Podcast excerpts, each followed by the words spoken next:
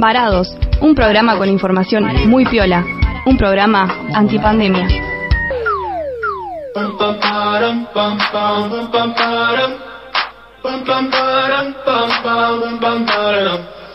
Oh my god, oh my god, these feelings just begun.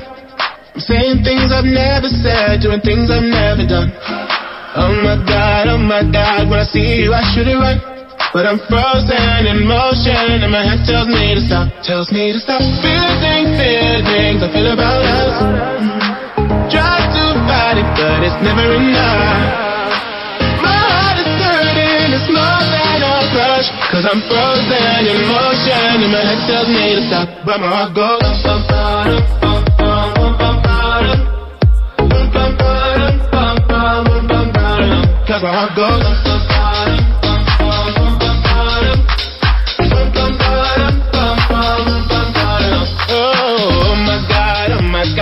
Muy buenas noches, querida audiencia de Radio Máxima, y bienvenidos a un nuevo programa de Varados. Hola Javito, ¿cómo andás? Te saludo a la distancia esta vez. No, no nos vemos ahí en el estudio porque ya estoy transmitiendo desde Buenos Aires, al igual que mi amigo Fede. Y Cami es nuestra representante oficial de Varados ahí en los estudios. ¿Cómo andan, chiques? Olis, ¿cómo andan? Hola chicos, ¿cómo están? Todo bien, todo bien, amigues. ¿Cómo andan ustedes? Bien, medio raro que sea jueves y estemos acá, ¿no? Sí, sí, sí, sí, medio, medio raro, pero bueno, fue por esta semana nomás. Eh, se dio así que hicimos el programa eh, hoy jueves. Normalmente a la gente que nos está escuchando le recordamos que nos pueden encontrar, o sea, escuchar en vivo los martes a las 8 y los jueves a esta hora también eh, hacemos la, la repetición. Y si no, bueno, en Spotify siempre subimos nuestros programas. Eh, así que bueno, nos pueden escuchar. Si nos quieren escuchar, nos van a escuchar, digamos. Es un lindo día porque cortás la semana, o sea, ahora sí real que cortás la semana con, nosotros, o sea que mal, acompañamos a la gente al fin de semana. mal, mal, mal, Ay, mal. es verdad. Chicos, ya mañana viernes. Yo estoy medio descolocado con, con los días también. O No sea, sé. Muy rápido. sí, estamos a unos días de julio, chicos. O sea, mitad de año. ¿Qué momento pasó esto? Eso iba a decir, ya se pasó la mitad del 2021. No, Realmente. Y Winter Muy- is coming para Mati que le, le gusta el invierno. Sí, winter is coming. Sí, como dice, como presagian ahí en Game of Thrones, se acerca el invierno. Ah, cómo extraño Game of Thrones estar así enganchado con una serie semana a semana. Bueno, Ese fenómeno lo podés volver a verla. sí, sí, sí, la quiero volver a ver. Belu la queremos volver a ver que ella no la vio. Y bueno, Así que bueno, y ella está escuchando creo que ahora el programa vivo, así que le recuerdo, tenemos que ver Game of Thrones. guiño, guiño. y que suena ahí Blinding Lights de The Weeknd. Uno de los temitas creo que más escuchados el año pasado en Spotify. ¿Te acordás que una vez, se acuerdan que una vez este, encontramos ahí unas unas estadísticas y decía que creo que este tema fue el que más sonó una cosa así en Spotify el año pasado. Exacto. Pero creo bueno, que fue cuando hablamos de. ¿Cuándo hab- Ajá. ¿Para qué hablamos? Porque fue en un momento que hicimos una sección random, me acuerdo. Sí, sí, sí, sí. Creo que eh, hablamos como de arte y cultura, me Ah, parece. Va por ahí entonces. Sí, sí, sí. Bueno, pero hoy no vamos a hablar ni de música ni de series, que hemos hablado mucho y que nos encanta. Hoy vamos a hablar de algo distinto, ¿o no, Cami? Exactamente, hoy vamos a hablar algo de lo que los tres me parece que somos un poquito como ajenos de alguna forma. Eh, porque no estamos muchos metidos en, en- en esta onda. De hecho, mi hermano me estuvo tirando ahí la jerga eh, de este mundillo y yo no entendía nada. Eh, de, de hecho, hace dos días agarré la Xbox. Nunca había, casi nunca jugué a la Xbox en casa. Eh, son mis hermanos los que la juegan. Y le dije a Ignacio, a mi hermano más chico, eh, investigando para este programa, porque ya les cuento que este programa va a estar dedicado al gaming, ¿no? Al mundo de los videojuegos. Y le dije, che, poneme algo ahí en la, en la Xbox. En realidad yo quería un jueguito de Lego, que es el único que había jugado en la Xbox, que en realidad ni siquiera había jugado bien al jueguito. O sea, yo me dedicaba a juntar las monedas en, en el juego y no era el fin del juego esa. Pero... y me dijo, no, ese no, me- me- te voy a poner otro. Y me puso Tomb Raider, algo así se llama. Sí, Eh, el Tomb Raider. que está buenísimo. Igual soy muy mala, chicos, pero está buenísimo. Aparte tiene como protagonista a una mujer. Sí, a Lara, Lara Croft. Sí, una, una genia, Lara. Y... Que- Ajá, no, no, perdón. Seguí, seguí. Oye, estamos medios ahí.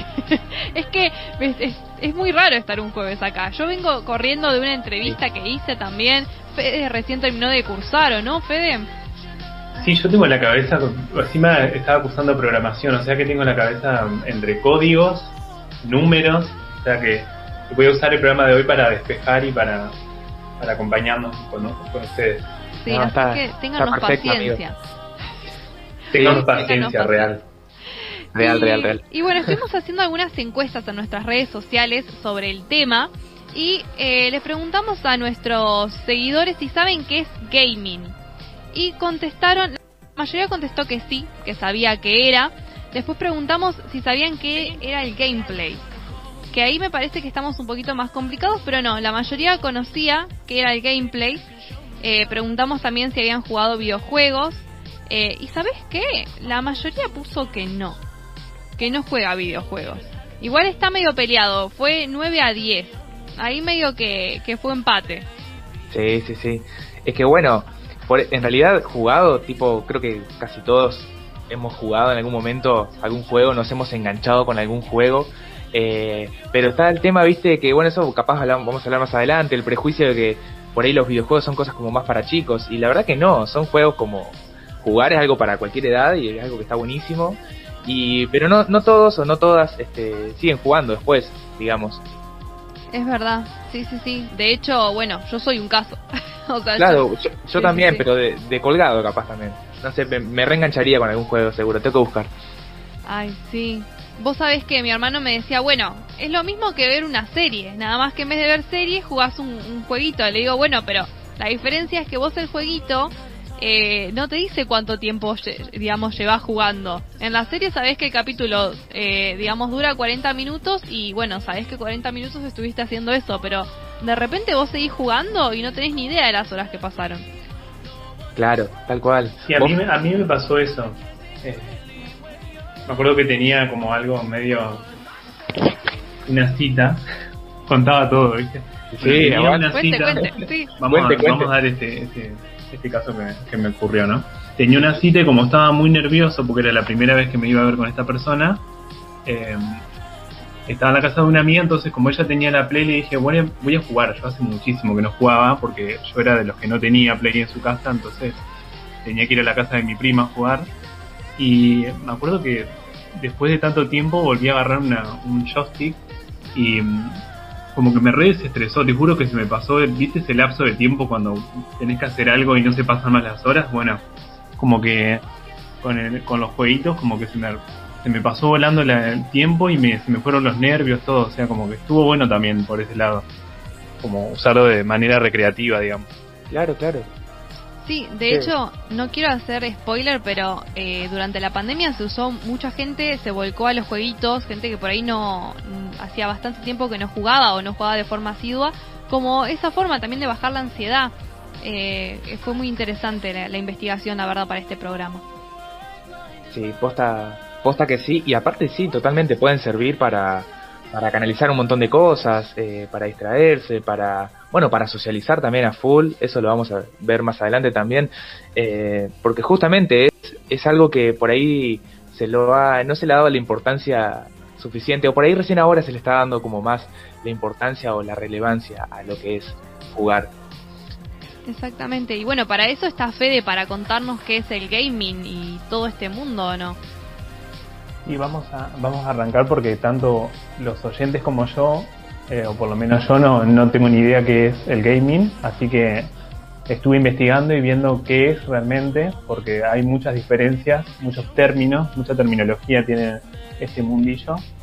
Y el gaming es básicamente cuando ejecutas aplicaciones que se llaman juegos electrónicos o videojuegos, que son los que conocemos de los videojuegos de consola, por eh, intermedio de artefactos como el Xbox, como dice Cami, o la Play, la PlayStation. También se puede jugar en la computadora personal, una notebook o una computadora de escritorio. Eso se lo llama juego en línea.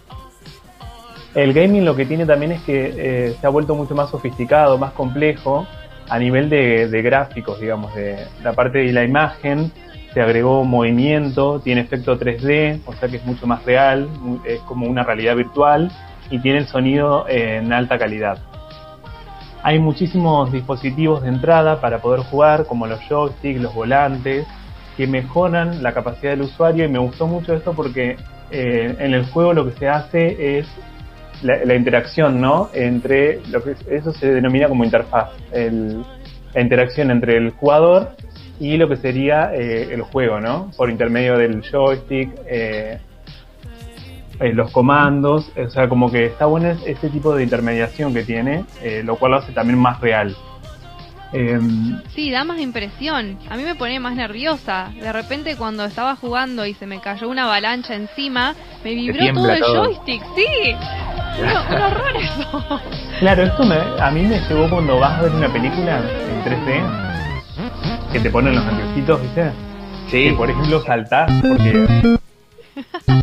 me encanta, no, no, me encanta. Te recuerdo. No, no, no, es que la música, viste, que ahí también te juega, te juega la psicológica, todo, es como, como estar en una película, es como, como lo que te decía tu hermana nada más que sos como más partícipe un poco de lo que es la trama del personaje, creo yo. Claro. me encantan todos estos sonidos.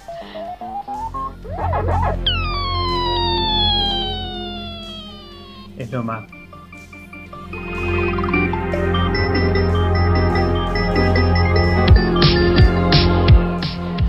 Bueno, para, para sintetizar bien y para entender, gaming eh, se refiere a la industria del videojuego. Los Ah, gamers claro. son todos, somos todos nosotros los que nos acercamos al mundo de los, de los videojuegos. Y los eSports es lo que se refiere a las competencias profesionales. Por ejemplo, el FIFA, el League of Legends. Yo soy medio, medio tosco para las. Para las. eh, ¿Cómo es? Para las. Hay pronunciaciones, estoy bastante quemado. Yo avisé que estaba quemado. ¿Es el El LOL lo- o no? El LOL. El LOL, claro. Que Mati tiene un montón de ideas, así que capaz que puede como No, no, acercar al público. Vos sabés que tengo un poco más idea de juegos viejos igual. Me quedé, me quedé desactualizado de lo que pasa ahora.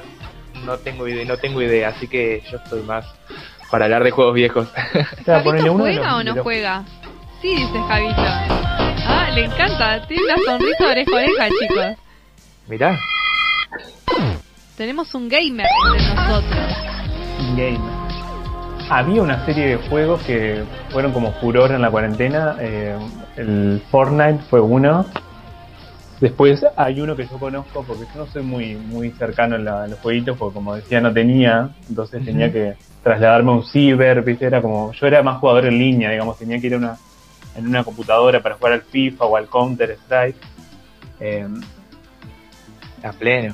por ejemplo, el Call, el Call of Duty yo lo jugué, me, pa- me encanta ese juego porque es de estrategia o- y tiene mucho también de manejo de armas, que eso no quiere decir que vos seas violento o que quieras salir a matar a todo el mundo. No, más Eh, vale.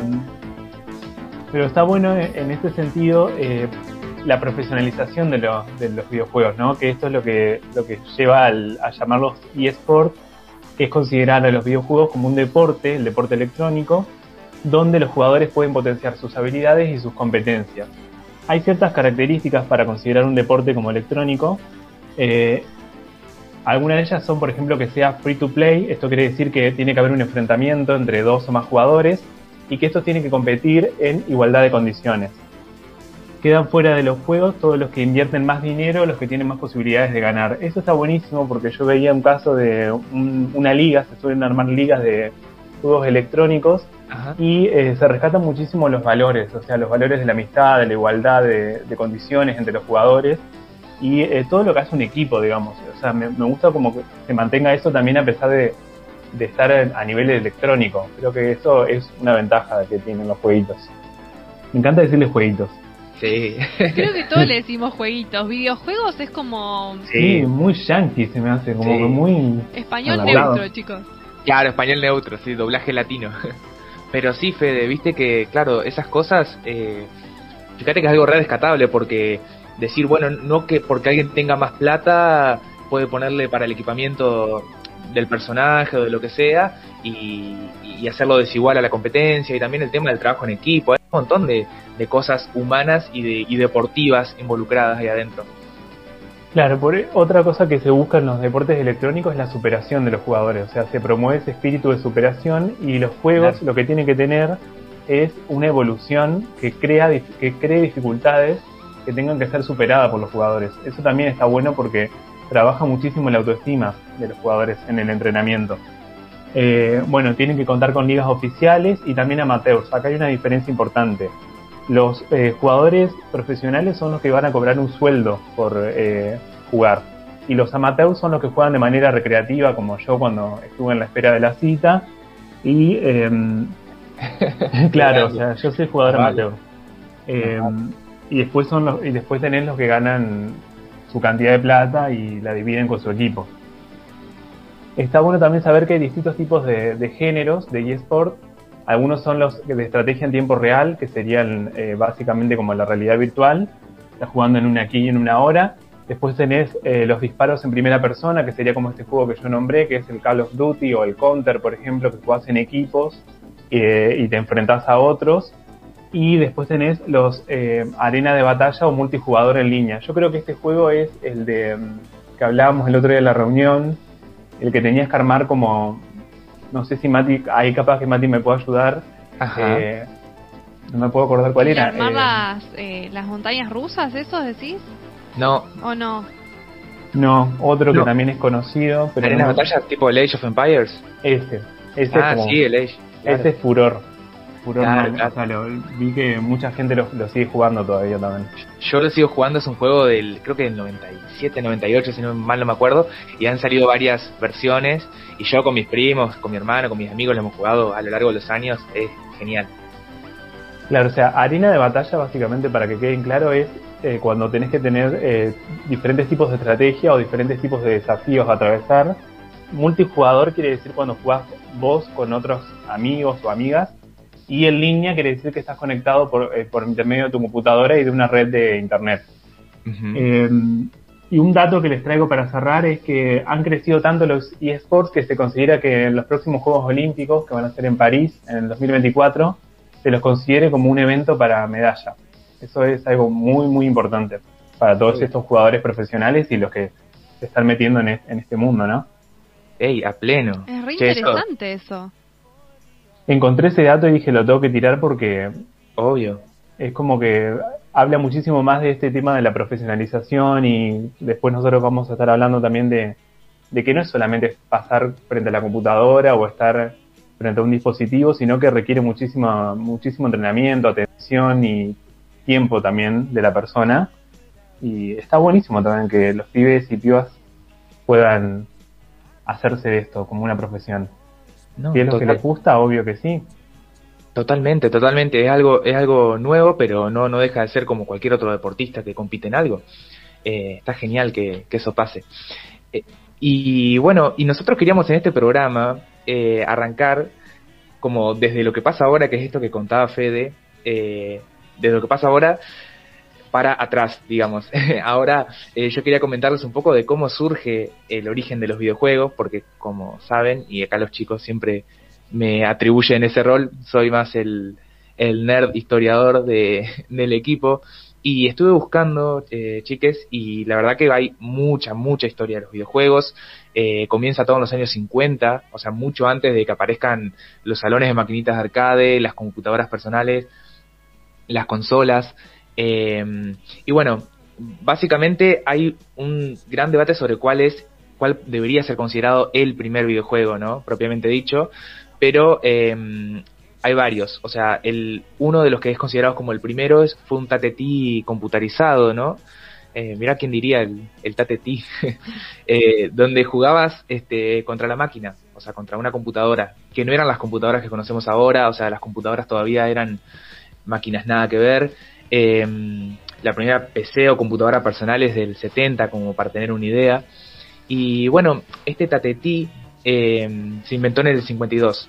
Después en el 58 se hizo el Tennis for Two, tenis para dos, que era como un simulador de ping pong y bueno, ese fue eh, como el primero donde vos jugabas de a dos, o sea, vos con otra persona jugaban enfrentados, esa característica ahí del videojuego.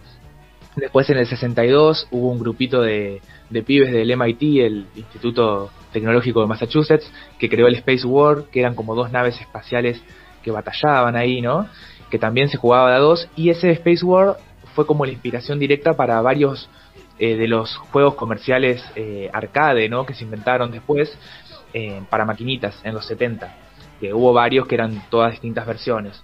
El Asteroids, el Computer Space, etcétera. Y bueno, en el 72, eh, perdón, me entró algo acá, me estaba tomando unos mates y me entró algo.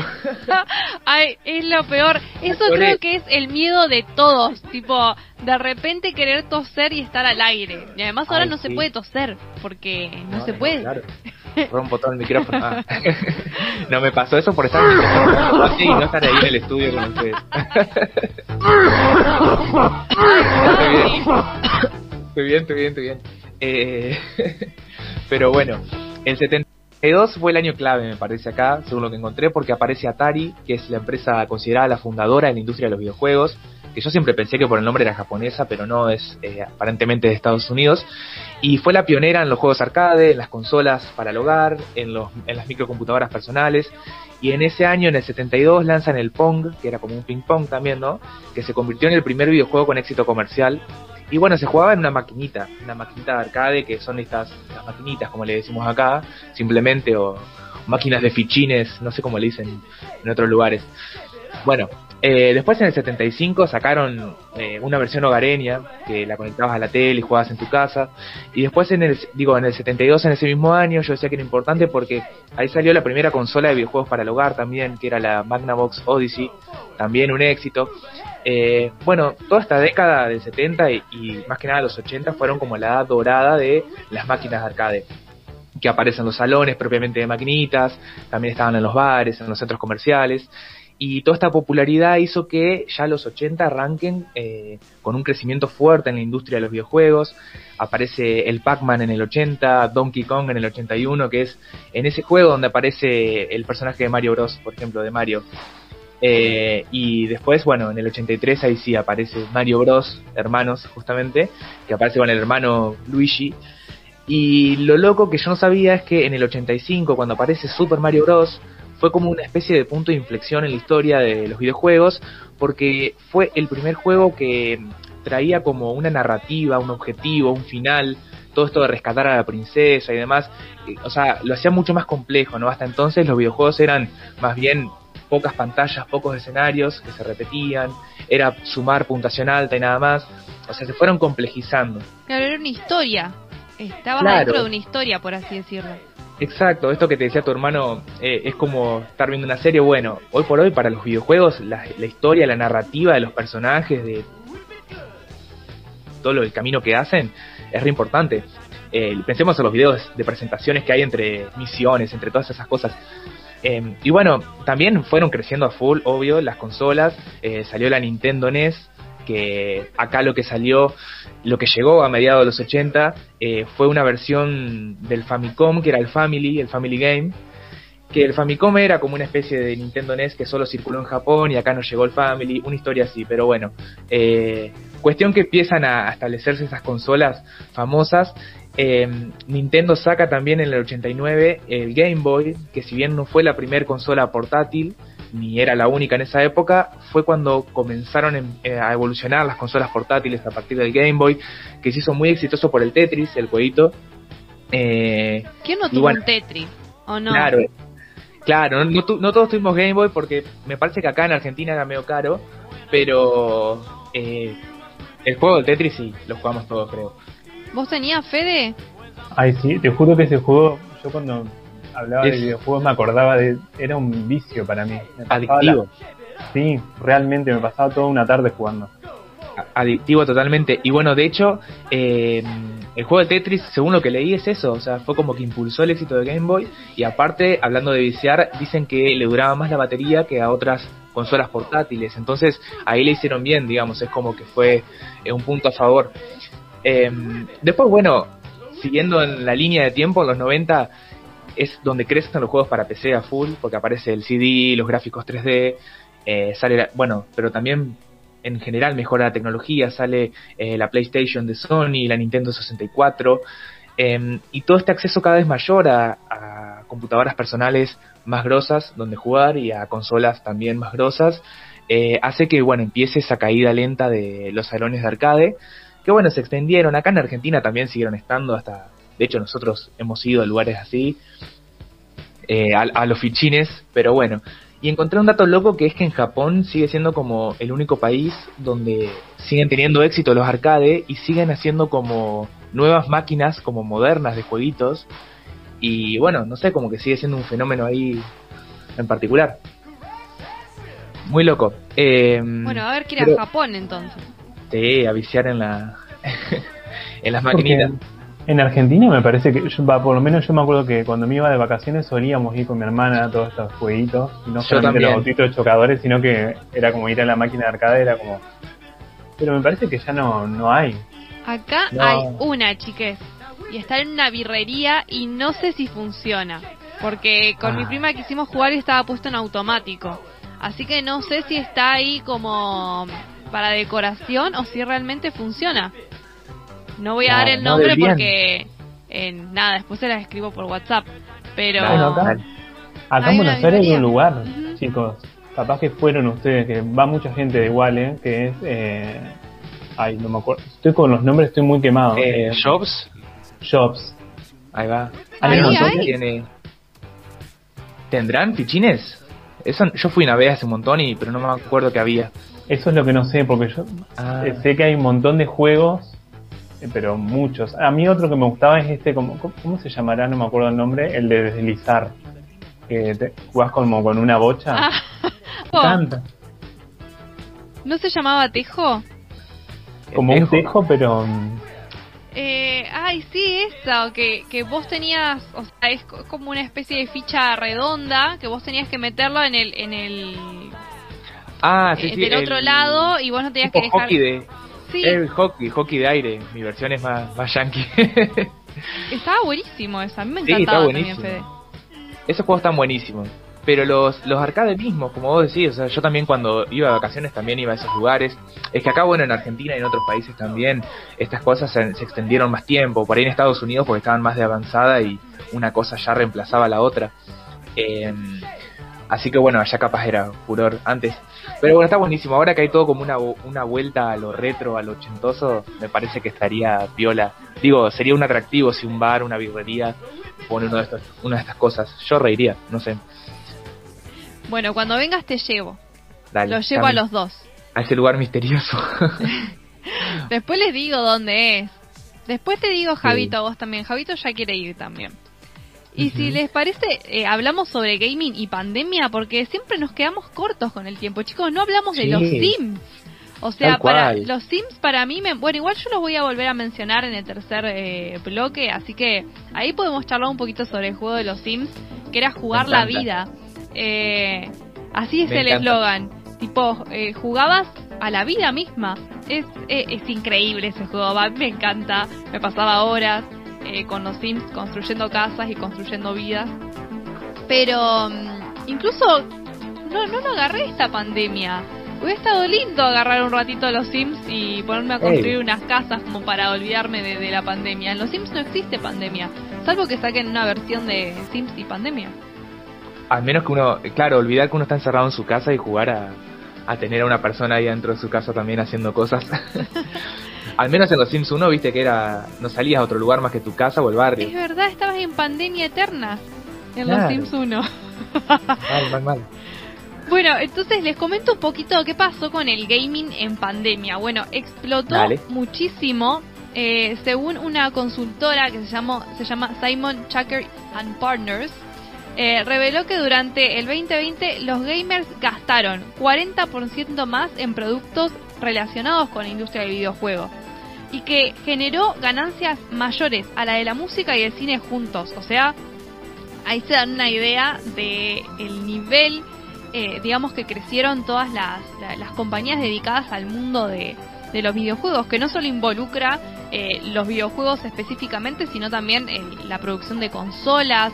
eh, bueno, todo ahora, viste que ahora vienen como unos asientos para gamers y ven las computadoras para gamers y bueno, y un montón de cosas, no sé si querés transmitir, me imagino que tendrás que comprarte eh, alguna cámara, bueno, todo lo relacionado a la industria de los videojuegos eh, creció exponencialmente.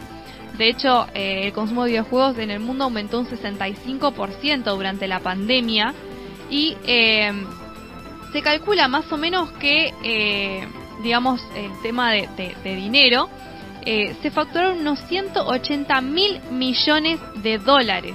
O sea, chiques, pongamos una empresa de plata. una empresa de videojuegos. Ah, largamos varado, nos vamos a cambiamos rubro. Exactamente. Incluso, bueno, hay una mm, eh, de las compañías que ganó más dinero que se llama eh, Ubisoft, no sé si se pronuncia así, perdón. Ah, eh, mm, facturó más de mil millones de euros. Y eso representó un aumento de 119% en comparación con lo que había facturado en el 2019. O sea, las cifras son increíbles y son realmente muy altas. Y lo que pasó, digamos, en, en pandemia es que eh, hubo mucha demanda de juegos que permiten experiencia social entre personas, ¿no? Estos juegos en línea que de repente eh, estaban todos un grupo de amigos que no se podía ver en la presencialidad jugando a un mismo jueguito o familiares también que estaban conectados a través de, internet con una misión, ¿no? El, depende del juego que, jugaran. Y en Latinoamérica ese crecimiento fue eh, muy, muy, muy, muy alto. Incluso, digamos, el director de contenidos de Twitch, que es una plataforma de streaming que empezó, digamos, a ser muy popular porque muchas personas eh, transmitían en vivo cuando estaban jugando. Eh, y tuvo un crecimiento de los canales de un 300 y un 400% más, que es eh, nada, en cuestión de, de poquitos meses, eso era lo que se proyectaba para algunos años, pero ocurrió en meses por el tema de la pandemia. Y de hecho hay una psicóloga que se llama Luciana Weinstock, eh, que es especialista en gaming, que destacó que em, justamente los juegos, obviamente con moderación, permiten esto, ¿no? Mermar la, cuestión de la angustia, de la ansiedad, la baja autoestima, ¿no? Eh, todo generado por esta, este contexto que, vivimos y que además trae pensamientos positivos a la mente y mm, ayuda a neutralizar emociones. Y además esto que también lo, lo decía Fede más, más arriba eh, cuando hablábamos, que, mm, digamos, pone la creatividad también eh, en funcionamiento con esto de hacer estrategias y de formar grupos y equipos para ver cuál es la mejor solución, eh, digamos, al juego que estamos jugando. Eh, así que bueno, el, gaming tuvo, digamos, una repercusión muy grande en, en la pandemia. Tremendo, de hecho, bueno, a mí también me, pasó. Yo, eh, en los primeros, eh, las primeras semanas, los primeros meses que estábamos ahí en, en cuarentena súper estricta, eh, se dio, me parece, en Wale como un boom ahí del Counter-Strike y todos los que hacía un montón que nos jugábamos nos, nos empezamos a, a sumar con, con, amigos, a armar grupitos ahí y conectarnos para jugar en, en red porque, nada, te, te re divertís también, qué sé yo, vas charlando. También vas, por ejemplo, hablando por ahí por videollamada, por Hangout, por Discord eh, o sea, es una forma de socializar también. Y creo que un poco por eso y también por el tiempo en la casa eh, estuvo este, este boom ahí, me, me parece. Bueno, y tal, bueno, tal cual como decís amiga, al principio se nos, se nos va, se nos va la hora, como siempre, así que eh, si les parece chiques, vamos a una tanda y después seguimos.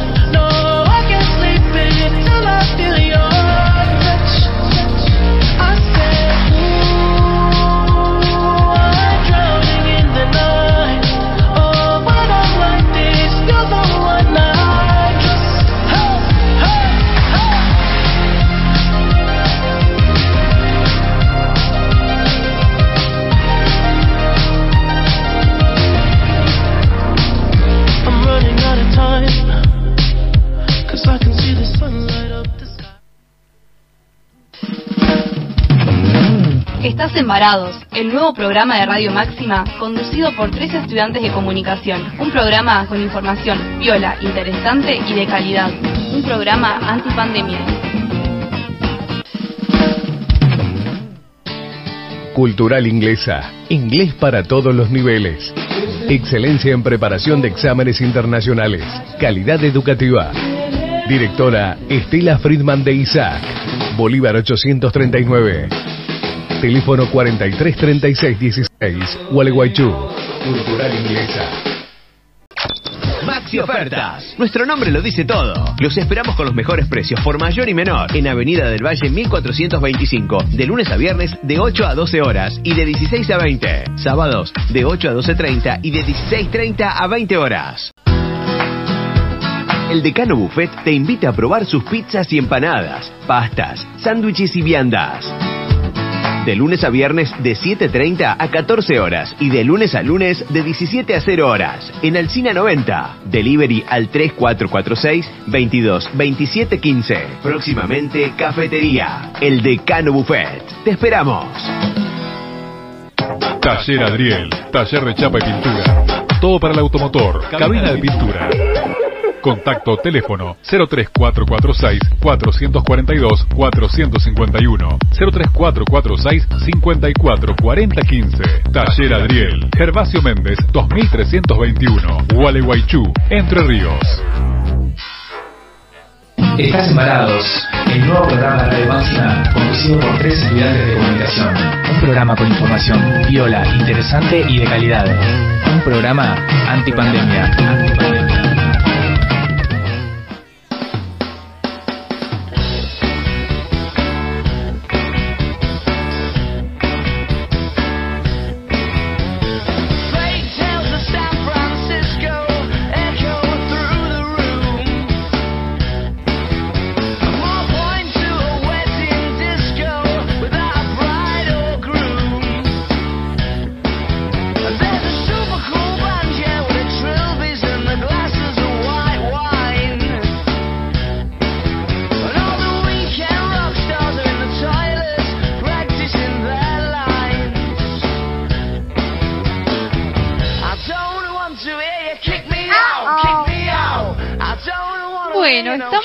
Segundo bloque de Varados y estamos hablando de gaming. Esto que para nosotros también es como un mundo, porque lo estamos descubriendo, porque somos ajenos a él. Y para eso eh, tenemos como entrevistado a Fabio Bacaglioni, eh, que está con nosotros eh, en línea y que es periodista, eh, especializado en la parte de tecnología, también es consultor, es publicista, es escritor. Bueno, tenemos un entrevistado de lujo.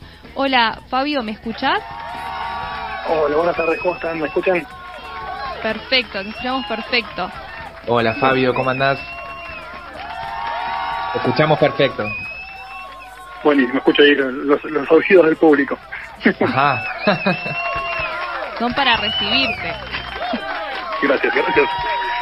Bueno, Fabio, queríamos empezar preguntándote qué involucra hacer eh, gaming profesional. Gaming profesional, algo que ya se transformó en una disciplina eh, muy importante, vamos a decir. Por ahí la audiencia piensa que jugar es simplemente sentarse en la compu o con las PlayStation y estar un ratito divirtiéndose solamente, pero no, ya es una disciplina eh, con mayúsculas, eh, la cual tiene torneos, así que requiere, como toda disciplina deportiva, aunque en este caso no uno no mueve mucho el cuerpo, pero lo mueve y además consume mucha energía, necesita entrenamiento, necesita práctica, necesita habilidad, necesita eh, tener una capacidad cognitiva bastante más avanzada de lo que uno cree.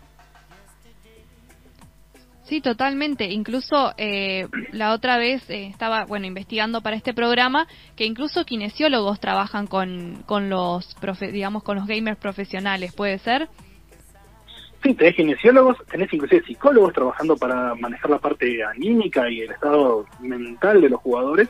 Eh, inclusive hay equipos que hoy en día se entrenan en granjas de entrenamiento. Eh, puede parecer una locura, pero realmente eso existe. Así como la selección argentina se va a un predio a, a prepararse para un torneo, bueno, los que juegan hacen lo mismo tratan de estar en comunidad, estar juntos, como para obviamente conocerse más, porque la mayoría de los juegos hoy en día que hay online, eh, tienes dos categorías, digamos, tienes los que son solitarios, pero la mayoría son en equipo. Entonces vos necesitas entrenar en un equipo y conocerte bien, igual que hace cualquier tipo de deporte, eh, pero usando mucho más el cerebro. Y el tema de usar el cerebro hace que uno tenga una postura también en la computadora, en la cual sí necesitas un kinesiólogo, porque eh, si ya por trabajar uno está 8 o 9 horas frente a una computadora y le duele todo, imagínense si encima estás tensionado con las pulsaciones a 150, eh, porque estás jugando un torneo con millones de personas mirándote al mismo tiempo y tenés que ganar. Hola Fabio, Federico te saluda. Yo te quería preguntar en relación a qué equipamiento se necesita para hacer gaming profesional, porque estuve viendo en tu, en tu web que es TecnoGeek, donde recomendaste varios, varias herramientas de una empresa que había llegado a Argentina hace poco y que está bueno también para comunicarle al, al público. Bueno, el, equipamiento es caro, vale aclararlo. No es que para jugar a una computadora necesites un equipamiento profesional y muy caro. Pero ya hoy en día en Argentina al menos, las computadoras son algo caro. No digo prohibitivo, pero requiere bastante tiempo de ahorro para poder tener un equipo competitivo. El problema es que para poder competir profesionalmente necesitas la mejor de la mejor eh, y que nunca falle. Tiene que ser hardware nuevo, tiene que ser eh, una placa de video muy potente, que hoy en día son difíciles de conseguir porque hay mucha competencia con los que hacen criptomonedas. Es decir, puede parecer ridículo, pero el gaming se ve afectado por algo como Bitcoin, porque se usan las mismas placas de video para, jugar o para minar Bitcoin. Entonces es algo caro, están muy caras en este momento, la, al menos lo que es el tope de gama. Eh, y después están un montón de elementos que van eh, por ahí son distintos a los que uno usaría normalmente para divertirse solamente. Monitores con una respuesta mucho más rápida, que por ahí no se ven más lindos, simplemente que eh, el píxel se dibuja mucho más rápido. Eh, teclados y mouses que tienen que estar eh, con una precisión absoluta y con un tiempo de respuesta eh, milimétrico. inclusive hasta el pad donde vos pones el mouse se usan especiales para jugar, que no es el mismo que vos pones en tu casa. Eh, yo tengo, por ejemplo, uno nivel intermedio, que no es super gamer, pero es totalmente distinto a lo que usé toda mi vida. Lo compré hace unos años diciendo, bueno, quiero algo un poco mejor, y si ese algo un poco mejor era una diferencia abismal. Eh, inclusive tenés que tener sillones adecuados, por ahí, para, por, justamente lo que decíamos del, tema muscular y de postura, vos necesitas inclusive sillones que son especiales para eso, eh, auriculares que te permitan escuchar mucho mejor eh, en 360 y que además no te interrumpan ningún otro sonido. Eh, son, mucho, como ves, son muchos componentes que cuando se la suma total de todo eso, y hoy en Argentina un equipo así no estaría por debajo de los 300 mil pesos. No, es tremendo, eh, Fabio, te saluda Matías. Eh, es tremendo lo que lo que contás porque, claro, yo iba pensando en todos los detalles. No sé, estás jugando eh, al counter y escuchás las pisadas del jugador que viene atrás. O sea, necesitas como buenos auriculares, la precisión, también la respuesta de la velocidad del clic para hacer un disparo, por ejemplo, para hacer cualquier jugada. Eh, y sí, todas esas cosas, y más, bueno, acá en Argentina, hoy por hoy, eh, es plata. Eh, y bueno, en todos esos detalles uno también va, va viendo lo, los componentes de la, la, profesionalización. Pero yo quería eh, preguntarte en particular eh, sobre, por ejemplo, la, la, cuestión más, más social o del imaginario que hay en la, en la gente eh, con el tema de los prejuicios que hay todavía sobre el gaming, considerado como deporte, ¿no? Quizás hay gente que no lo considera como un deporte. Eh, ¿Vos qué prejuicios has observado al respecto? Eh, prejuicios hay muchos y desde hace muchos años. Yo habré empezado a jugar con una computadora, no te miento, hace más de 30 años, eh, 35 creo que tuve mi primera computadora. Eh, uh -huh. soy, soy joven pero no tanto eh, y sí, siempre se veía como simplemente un, un, momento de ocio y demás. Yo empecé a ver el juego como ya algo más creativo hace bastante tiempo eh, y algo ya exigente hace unos 20 años cuando empecé a ver los primeros torneos. Y dije, oiga, esto es totalmente distinto a lo que yo imaginaba, esto ya no es un juego. Eh, cuando empecé a organizarme en equipos y demás, obviamente ya estoy retirado de eso, ahora solo juego para divertirme porque estoy viejo, pero en su momento el nivel de exigencia que había era muy alto eh, y ya empezaba a notar que en el ambiente era algo que crecía muchísimo. Y cuando hablamos de juegos, muchos piensan que es una industria menor. Eh, para darles una idea, los juegos mueven 30 veces más dinero que Hollywood. Es decir, bastante más. Están muy por encima de, en facturación y en lo que generan de negocios a nivel mundial. Eh, no estamos hablando un, de una cosa pequeña. Hollywood es pequeño. Eh, se gasta hoy en día para hacer un juego el mismo dinero que para una producción de Hollywood entera, de las grandes. Eh, un juego AAA, que son las de mayor categoría, cuestan fácilmente 200, 300 millones de dólares de producción solamente. Eh, y después obviamente hay mucho dinero de sponsoreo a equipos para que jueguen esos, esos juegos y, y organizar torneos de esos juegos. Entonces las ligas mayores de juegos son muy importantes, mueven mucho dinero, hay muchos sponsors eh, y los jugadores son prácticamente estrellas hoy en día. Entonces, sí, ok, un deportista que juega al fútbol por ahí no lo entienda tanto y va a decir, no, madre, que juega el FIFA un torneo no es tan jugador como yo que juego al fútbol. Puede ser, podremos discutir siempre en eso. También se dijo en su momento que el ajedrez no era un deporte y hoy en día hay varias disciplinas en los Juegos Olímpicos que antes eran consideradas simplemente un juego, es decir, tenemos BMX, tenemos inclusive va a haber en los próximos Juegos Olímpicos vamos a tener eh, eh, de, de, de, baile hay algunos, y de hecho en los primeros Juegos Olímpicos, para irnos al tiempo, allá en el tiempo, en 1906, los primeros Juegos tenían inclusive un concurso de poesía. Es decir, puede parecer muy loco, pero se considera esas cosas como una actividad deportiva, no solamente recreacional. Y hoy en día el gaming no es algo solamente recreacional, para mí es absolutamente deportivo y tiene una exigencia muy fuerte a nivel físico. ¿eh? Eh, puedo darte un ejemplo, citarte un ejemplo, que son todos los competidores hoy en día de automovilismo entrenan en un videojuego, todos. Claro, es tremendo todo esto que, que, mencionabas y que bueno, eh, creo que también es medio cultural, ¿no? Eh, como que cada vez, y está bueno que se lo vea como un deporte, y bueno, eh, Fede dijo que seguramente em, en los próximos Juegos Olímpicos estén incluidos los eSports como una categoría más también para competir. Eh, y bueno, nada, lleva justamente su tiempo. Eh, realmente fueron creados en realidad para niños, entre comillas. Eh, y bueno, y va a llevar un tiempo para que la gente se acostumbre a esta nueva, nuestra, esta nueva forma de, de, lo deportivo. Y lo mismo pasa también con el, para relacionarlo con esta otra pregunta que te quiero hacer, con lo que pasa con las mujeres, ¿no? Por ahí con eh, que, empiezan a tener un poquito más de visibilidad, también tiene que ver con algo cultural y que los videojuegos no están exentos de, todo esto también. Eh, ¿Qué rol tienen las mujeres hoy en día en el mundo de los videojuegos? Tanto como jugadoras, como, como programadoras o incluso como protagonistas de los videojuegos. Bueno, hay una regla de oro que muchos usamos en esto que es en Internet nadie sabe eh, si sos un gato delante de una computadora, un perro, y podrías estar tranquilamente, eh, pasar desapercibido. Eh, un jugador, sea hombre, mujer, trans o lo que fuere, es indistinto. Lo que importa es cómo juega. Lo que importa aquí es eh, su capacidad en el juego. Nadie sabe qué sos o quién sos cuando estás del otro lado. En un juego online, vos no ves a la otra persona a veces ni siquiera tenés que hablar, ni lo escuchás, simplemente jugás, tenés buena puntería o manejas el auto mejor que el resto, y nadie va a poder jamás decirte nada ni, juzgarte por tu género. Eso es buenísimo y es una de las cosas que con el tiempo está ayudando mucho a evitar esa toxicidad inevitable en algo que era hasta hace un tiempo exclusivamente o casi exclusivamente masculino. Eh, era masculino ¿por qué? porque culturalmente se le decía a las mujeres, eh, cuando yo era chico sucedía mucho, que las computadoras eran algo para hombres solamente lo cual es una gran mentira, una gran falacia, porque los primeros operadores de computadoras fueron mujeres, y la mayor creadora, la que tenemos muchos informáticos allá en, la gloria, es, Ada Byron, que fue la primera persona que pensó en hacer un programa, en hacer una computadora que funcionara como un programa, eh, usando la máquina de Papache. Estoy contando historia, estamos hablando en 1800, y sin embargo fue una mujer la primera persona que pensó en hacer programas. No es algo masculino, eh, hay grandes, grandes programadoras, y hoy día hay grandes jugadoras, y además hay grandes equipos con jugadoras solamente.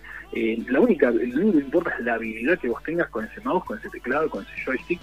Eh, eh, inicialmente hubo mucho rechazo, sí, te lo puedo, te lo puedo reconocer, hay un montón de casos con, que, en los cuales muchos jugadores se sintieron ofendidos porque creían que era su espacio, de pronto lo sentían invadido, pero eso sucedía absolutamente, creo, en cada área en la cual eh, la, mujer se dio cuenta que le habían mentido toda la vida, que tranquilamente podía hacer eso sin no hay ninguna dificultad que una mujer lo haga. decir, no hay nada, insisto, no hay nada que eh, lo. Y para mí eso es fantástico para mí eso es genial. Yo he jugado muchos equipos en los cuales teníamos mujeres, eh, lo, que hacía que el rival se, pusiera peor era hasta una ventaja estratégica, pero eh, era gracioso, obviamente, ¿no? Digamos, porque se, se ofendían, y no entendían. Claro, era un cambio muy fuerte, pero igual hace 20 años atrás, ¿no? Hoy en día es algo mucho más común. Tengo muchas amigas gamers, eh, son muy buenas. Tengo mujeres que conozco amigas que desarrollan videojuegos, es decir, ya estamos a otro nivel eh, y no hay ninguna cosa que, eh, nada, nada que les pueda impedir hacerlo, y eso es genial. Fabio, para cerrarte quería preguntar en relación a cuál es el desafío que vos crees que tiene el gaming actualmente en Argentina ¿Y cuál es la situación también a nivel país de esta disciplina? El mayor desafío, y lo dije en un comienzo, tiene que ver con el hardware, que es muy caro, y con la conectividad a Internet, que es mediocre.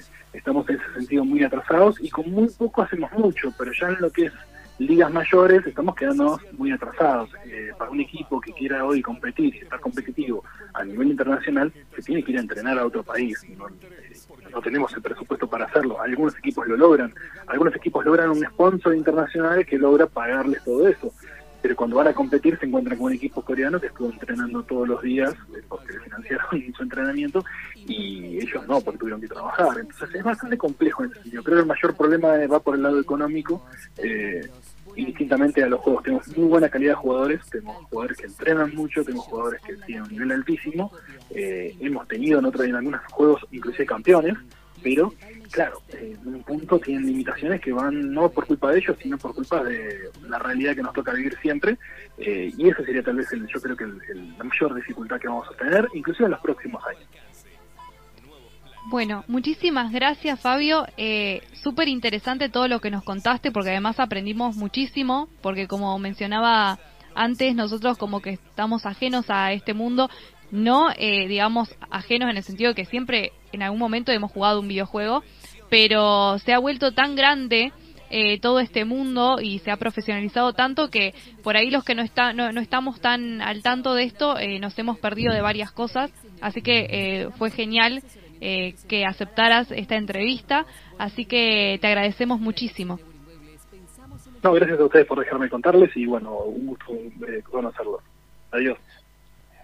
Hasta luego, Fabio. Muchísimas gracias. Y como dice Cami, súper enriquecedora la, la charla. A mí me, me, encantó escucharte porque como, bueno, como decíamos, eh, aprendemos un montón también nosotros y, nos ponemos un poco al tanto de esto, que es algo fascinante que, que está pasando ahora y que está re bueno contarlo. la, verdad que tiene mucho futuro para este. Si, quieren jugar un poco más, me avisan y jugamos un día online. Dale, dale, dale. Hacemos muy bien. Team, team Varados versus Fabio Bacaglioni. Me encantó, me encantó. Me encantó. Chao Fabio, hasta luego.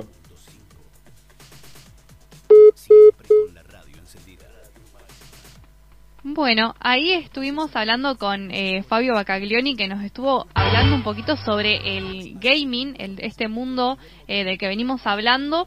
Y bueno, no vamos a extendernos más porque tenemos otra tanda más y un tercer bloque que lo vamos a hacer volando. Así que quédate ahí que ya seguimos con más varados.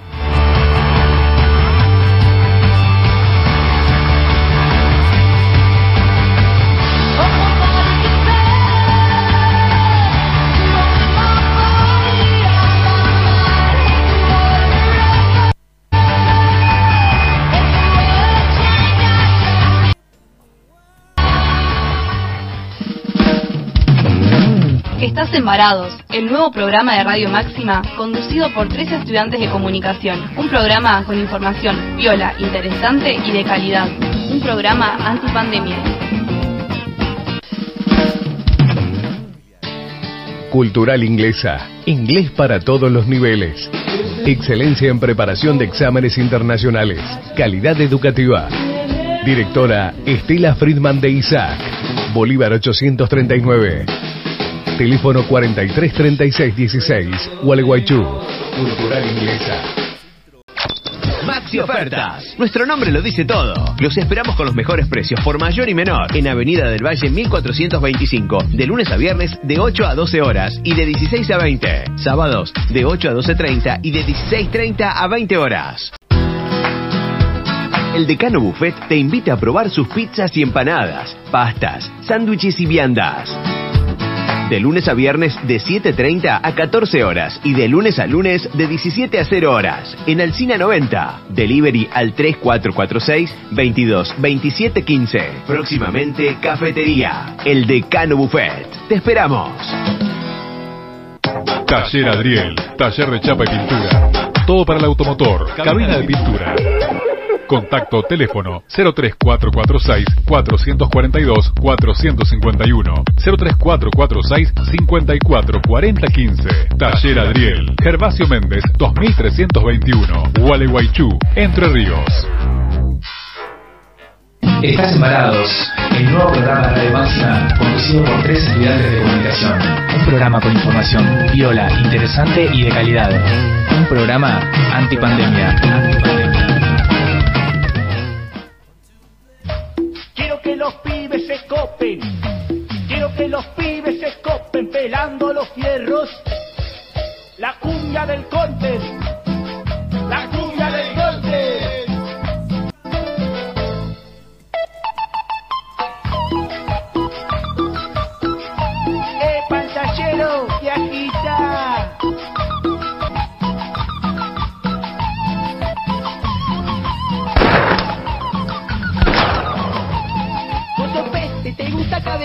Andas jugando al árbol de tragas.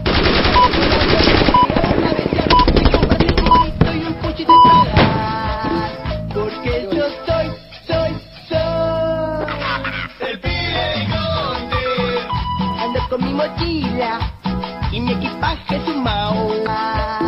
Porque yo soy, soy, soy. Bueno, llegamos al tercer bloque de paradas. Me parece tremendo. Tremendo. Esta canción, chicos. Me gustaría saber por qué lo elige. Estoy tentado. Bueno, pero el, el Counter eh, fue mi gran experiencia de, de gaming. Vos, Fede, también ha- has Sí. jugado al Counter. Sí, yo he jugado al Counter, es verdad. FIFA y Counter son mi- mis dos mejores amigos de la infancia. Es- Es muy argentino el Counter. Aparte, la- esa mezcla de la cumbia con el Counter me encanta, muy argentino. Muy, muy, muy.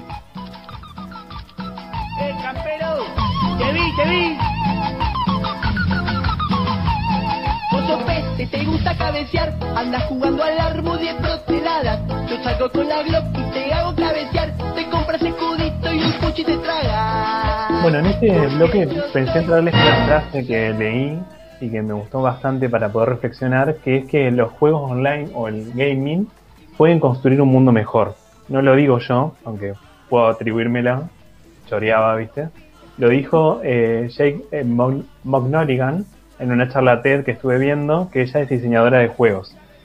Eh, hay un montón de aristas eh, que se desprenden de esta frase, de que los juegos online pueden construir un mundo mejor, y me gustó pensar sobre todo eh, esta idea de poder recrear o de poder poner en juego la imaginación, no solo a, a nivel físico, sino también a nivel intelectual y lo importante que es la, la creatividad y el juego en momentos de aislamiento, por ejemplo, o cuando uno eh, necesita estar tiempo a solas y los juegos online me parece que es una buena salida para poder acompañarse, me parece. No sé qué opinan ustedes. Me, medio volada mi, mi No, no, conclusión, ¿no? Pero está, no, pero está perfecto porque eh, yo coincido en eso.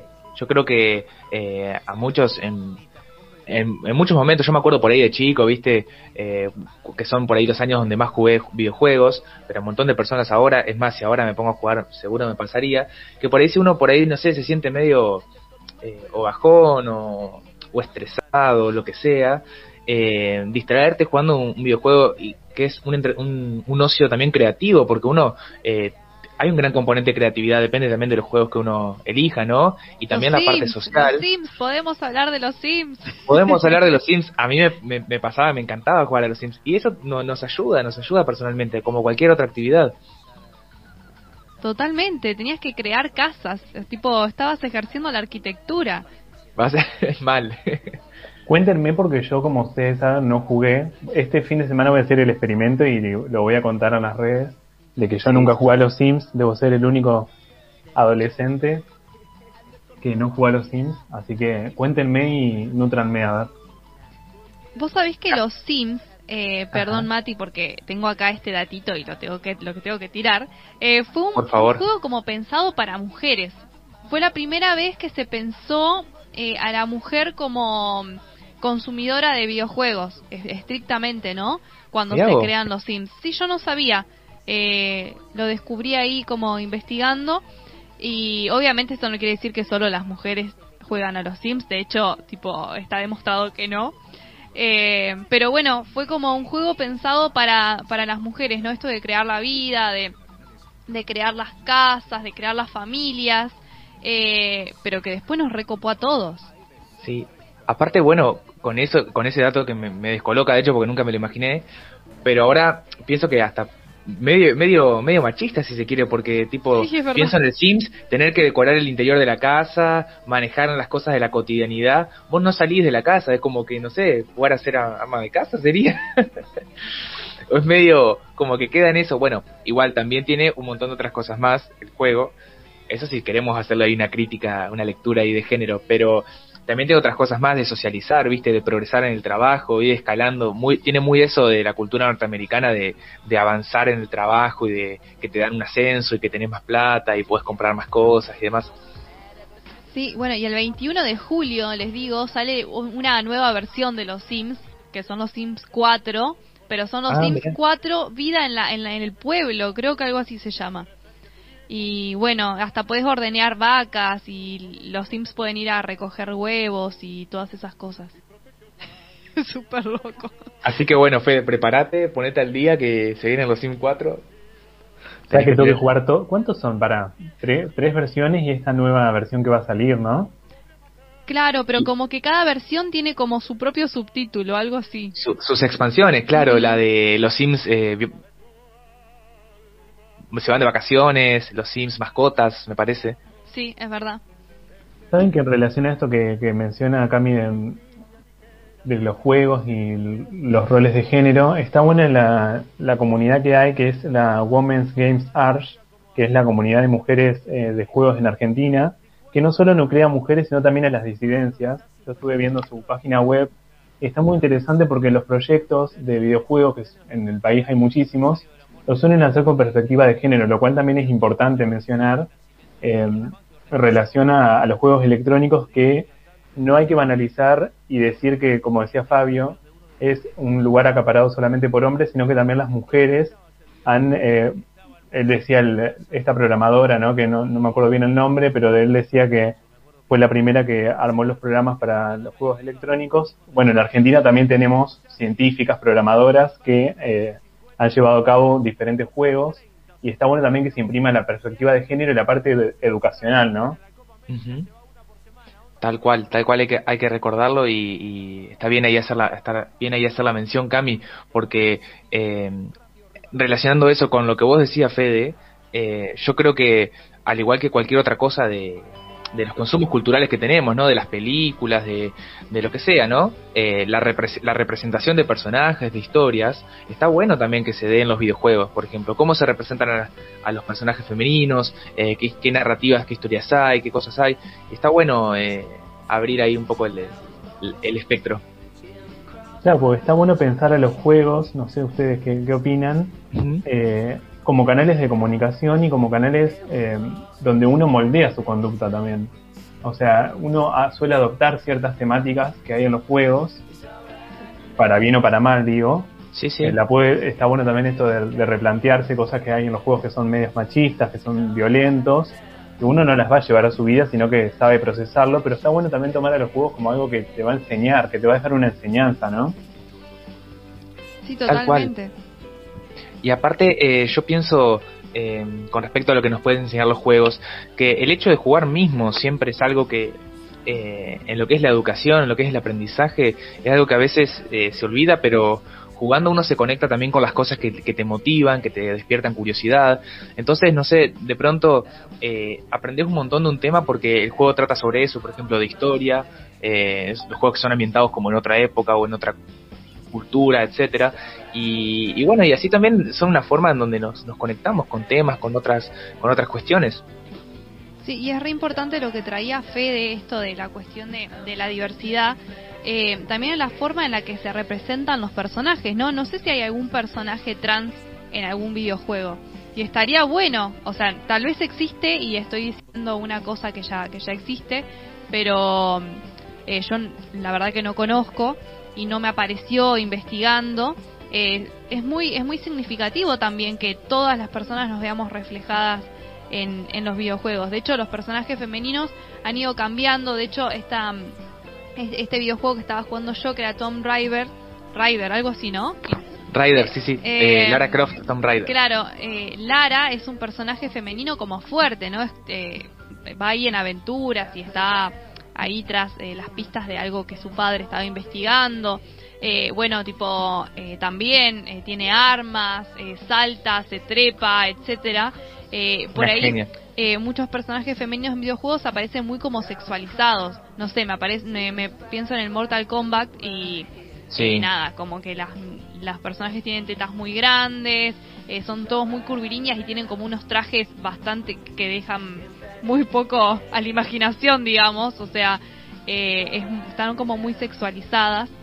Y con respecto a esto, y yo les tiro mis datos y después ustedes harán sus reflexiones finales, eh, en torno a las mujeres y los videojuegos, en 1981 aparece el primer personaje femenino en un videojuego, que es el de Donkey Kong, pero aparece como para rescatarla, ¿no? Es la princesa a la cual hay que, que rescatar. Eh, y ese mismo año aparece también, el, digamos, como una protagonista femenina, en el videojuego de Padman aparece la señora Padman. Eh, pero digamos como, como personajes por ahí secundarios. Eh, incluso, y acá yo tenía el datito este que tiró nuestro entrevistado, el primer algoritmo procesado por una máquina fue creado en 1843 y su creadora fue Ada, eh, que era matemática y escritora y es considerada la primer programadora mujer, o sea, en 1843. Una locura. Sí, no. Y eh, el primer videojuego, bueno, esto lo mencionaba Mati, se creó en 1958 y 20 años más tarde, eh, Carol John es la primera mujer en programar y diseñar un videojuego eh, que se llamaba Polo y sale en 1978. Y en la actualidad, solo un 5% de los programadores de videojuegos son mujeres y según un estudio de Reino Unido, el 45% de las programadoras ha encontrado obstáculos por su género para conseguir trabajo. Y en las ligas profesionales de videojuegos, solo un 10% son mujeres las que participan. Esto no para, para tener en cuenta eh, a la hora de, lo- cuando hablamos, digamos, de que por ahí los, los movimientos de mujeres vinieron para replantear un montón de cosas. Bueno, hasta en los lugares menos pensados como los videojuegos, eh, hay cuestiones también de género involucradas. Tal cual, está buenísimo pensarlo, así como, como vemos la importancia que tienen los videojuegos, también podemos ahí mismo eh, ver hoy por hoy todas las cosas en las que podemos eh, cambiar y podemos seguir creciendo desde ese lugar. Eh, y si les parece, chiques, vamos a nuestra sección final y favorita llamada Bonus Track. Ay, el bonus track. Así es, donde tenemos recomendaciones de cine y series eh, relacionadas con la temática que tratamos en cada programa. Eh, es un espacio bueno auspiciado por Cinema Concept, nuestro querido cine de la ciudad de Gualeguaychú. Eh, y bueno, eh, ¿qué películas, qué series o qué videojuegos tienen para, para hoy, chiques? Ah, antes que nada quiero contar una, una cosita que acá eh, una oyente que nos está escuchando en vivo, que es Belu, dice, mensaje para los varados, recuerdo en mi infancia entrar a las páginas tipo juegojuego.com, yo me recuerdo, me recuerdo, me acuerdo que lo jugaba siempre, con mi hermano y jugar online a eso que era una mina y explotaban cosas o peleabas. Yo con las flechitas, él con WASD. Ambos en el teclado. Yo me acuerdo también que me encantaba jugar con eso. Me acuerdo antes de ir a, la escuela, en la primaria, estar con la computadora ahí jugando eh, a esos jueguitos de las páginas. eh, alta nostalgia. No sé, estamos muy nostálgicos y creo que este tema nos, nos devolvió un poco eso. Futuro y nostalgia. Eh, Sí. La página, no sé si la conocieron, a la página parchis.com. Yo me acuerdo que ahí había un montón de juegos. Tengo- También. o yo, No, soy- o no. más viejo. Vos sabés, yo entraba a esa jueguitos.com. Minijuegos.com y todas Sí. esas. Siguen existiendo. Yo lo chequeé los otros días, siguen existiendo, pero están como más evolucionadas, obvio. Bueno, si quieren voy con sí. mis recomendaciones. Vaya, sí, ¿Cómo sí, no? quiero escuchar porque siempre son buenas las recomendaciones de Fede. Sí, Bueno, sí, sí. la charla TEDx la miré por la mitad, así que la voy a terminar, que es la de Jake McGonigal. En, se llama Los juegos online pueden construir un mundo mejor. La verdad que me ayudó a construir mucho en relación a los jueguitos, porque yo, hago mi culpa, pensaba que todos están ahí como estupidizados o medios como eh, adormecidos. Pero la verdad que cuenta una realidad muy importante y me gustó que resalta mucho el valor de la familia, cómo la familia eh, suele como apoyar mucho la decisión de los jugadores profesionales, sobre todo al momento de iniciar una carrera eh, deportiva como jugador de, juegos electrónicos. En, en ese, en esa charla TED está muy bien planteado eso y otro documental que también trata esto, que no lo puedo encontrar, pero me gustó muchísimo la sinopsis, es el documental de Movistar, que es Not a Game, que habla sobre la brecha que hay entre los jóvenes y los padres en relación a los juegos, este tipo de prejuicios, de comentarios, de señalar qué es y qué no es un juego. Eh, está, muy, está muy bien retratado, yo no lo pude conseguir, lo voy a seguir buscando y cuando lo consiga pues lo voy a dejar en las redes, pero me parece que está bueno este tipo de contenido audiovisual donde se pone en jaque muchísimas ideas que, que uno tiene al respecto de esta temática del gaming y bueno, está muy bien planteada. Y dos, páginas de Instagram o dos cuentas de Instagram que son las de Diva, que es la Asociación de Juegos Electrónicos de Argentina. Ahí hay muchísima información, yo me, informé de ahí sobre todo. Eh, y Entre Ríos tiene una, una sucursal, sería, no es la palabra sucursal, pero bueno. Eh, una sede. Claro, como una sede. Eh, cada provincia tiene una sede de, esa, de Viva y está buenísimo porque hicieron una encuesta para saber eh, cuáles son los hábitos alimenticios de los jugadores de eSport. Está buenísimo que, hagan todo ese tipo de contenidos, eh, sobre todo para informar a la gente que los juegos profesionales no solamente se quedan en la parte recreativa, sino que hay muchísimo apoyo psicológico, médico, y está buenísimo también que, hagan ese tipo de acercamiento al público. Y iba a recomendar una charla que yo voy a participar, que es mañana, eh, viernes, a las 9 horas. Es un vivo en Instagram con Caro Panero, que ella es traductora de videojuegos, subtítulos y escritora especialista en gaming. Porque detrás de la industria del juego también hay muchísimas personas. Ella es una, ella se, dedica a toda la parte que es de la ilustración, de los subtítulos de los juegos. Eh, y está bueno también para saber un poco más sobre, sobre este mundo, me parece. Así que los invito. Me encanta, mandame la alerta mañana. Porque yo me voy a olvidar. Y me parece súper interesante. Ustedes saben que yo comparto y mando, mando, mando. Así que esas son mis recomendaciones de hoy. Me encanta, me encanta, Fede. Che, aparte, como dice Cami, altas recomendaciones. Eh, y como vos decís, viste que hay todo un, o sea, hay todo un mundo de gente que trabaja detrás de eso y que desarrolla un montón de artes, bandas sonoras para el, el soundtrack de los videojuegos, diseño gráfico, etcétera. Sí, y bueno, si quieren les doy mi recomendación que estuve pobre, eh, pero les traje una recomendación que vi el documental de Marina Amores, se llama Mujeres más videojuegos, que está disponible en YouTube y está súper interesante porque, bueno, todos los datos que dije sobre mujeres en, en el mundo del videojuego los saqué del documental. Y, y, además entrevista a un montón de mujeres que pertenecen a la industria de, del videojuego y está muy muy interesante porque cada una da su perspectiva y cada historia es diferente también. Eh, así que bueno, se los re recomiendo, les recomiendo el jueguito que estaba jugando. Volví a pronunciarlo ah. Mati porque yo, Tom Rider, ahí está, es Rider. Rider. Lara Croft, Tom Rider. Está buenísimo. Lara Croft, de saqueadora de tumbas, sería una cosa así. Y yo recomiendo eh, la película que está en Netflix, eh, que está buenísima, una peli de 2018. Antes, ¿De Lara? ¿En serio? Sí, mirala, vos te va a encantar, amiga. Me muero. Que Cabito dice, ¿cómo? Que el jueguito de, de Tom Rider, de la, de la mujer esa que profana tumbas y un montón de cosas, hay una película, Cabito. Sí, sí, sí. De hecho, bueno. Ya, ya, se la notó. Sí, le va a gustar. Eh, las películas viejas, eh, viejas, las anteriores, eran con Angelina Jolie, que de hecho un poco el personaje también sí, de algunos videojuegos eh, eran medio, medio parecidas. Em, pero esta es una nueva peli que no sé si van a, saber, a sacar otra o no, pero a mí me encantó, me pareció muy buena. Anotada para el fin de semana. Anotado. Y bueno, mi recomendación es una miniserie documental que quiero ver en Netflix. Eh, la recomiendo, la quiero ver yo, eh, así que no sé si qué tan buena estará, pero me atrae mucho porque estuve viendo de qué trata cada capítulo. Se llama High Score, puntaje alto.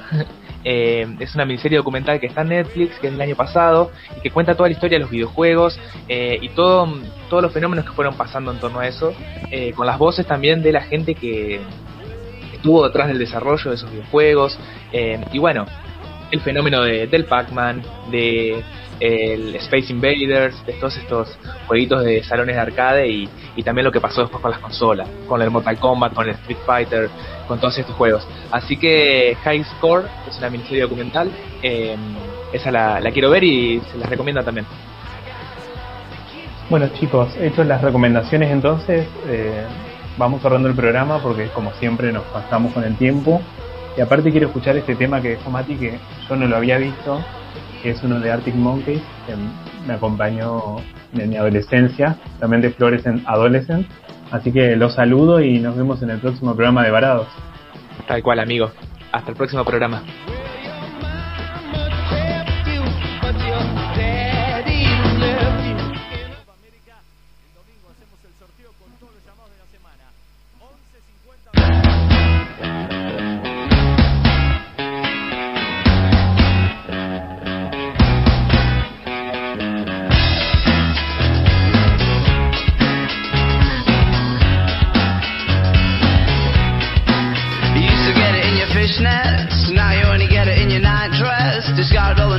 Nights for niceness, landed in a very common crisis. Everything's in order in a black hole. Nothing seems to pity is the past though. A bloody Mary's lacking in Tabasco. Remember when you used to be a rascal? Oh, the boys are slag. The best you ever had, the best you ever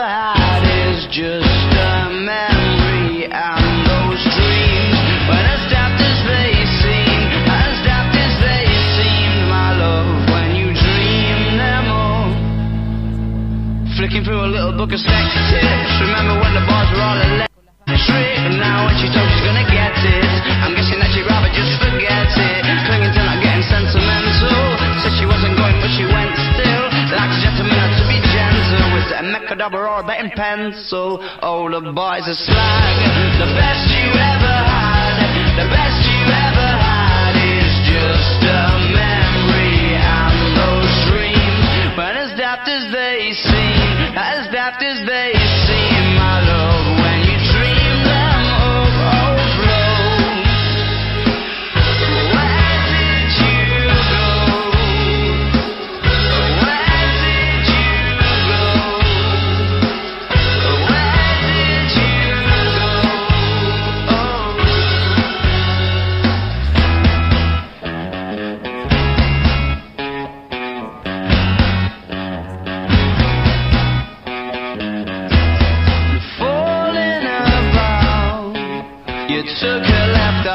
slide.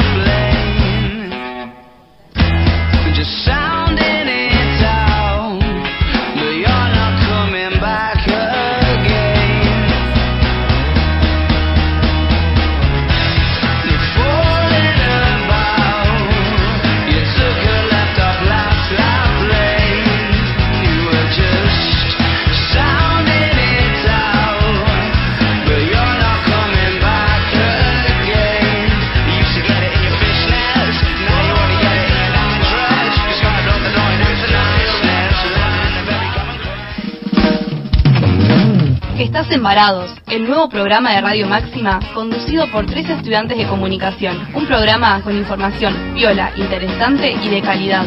Un programa antipandemia.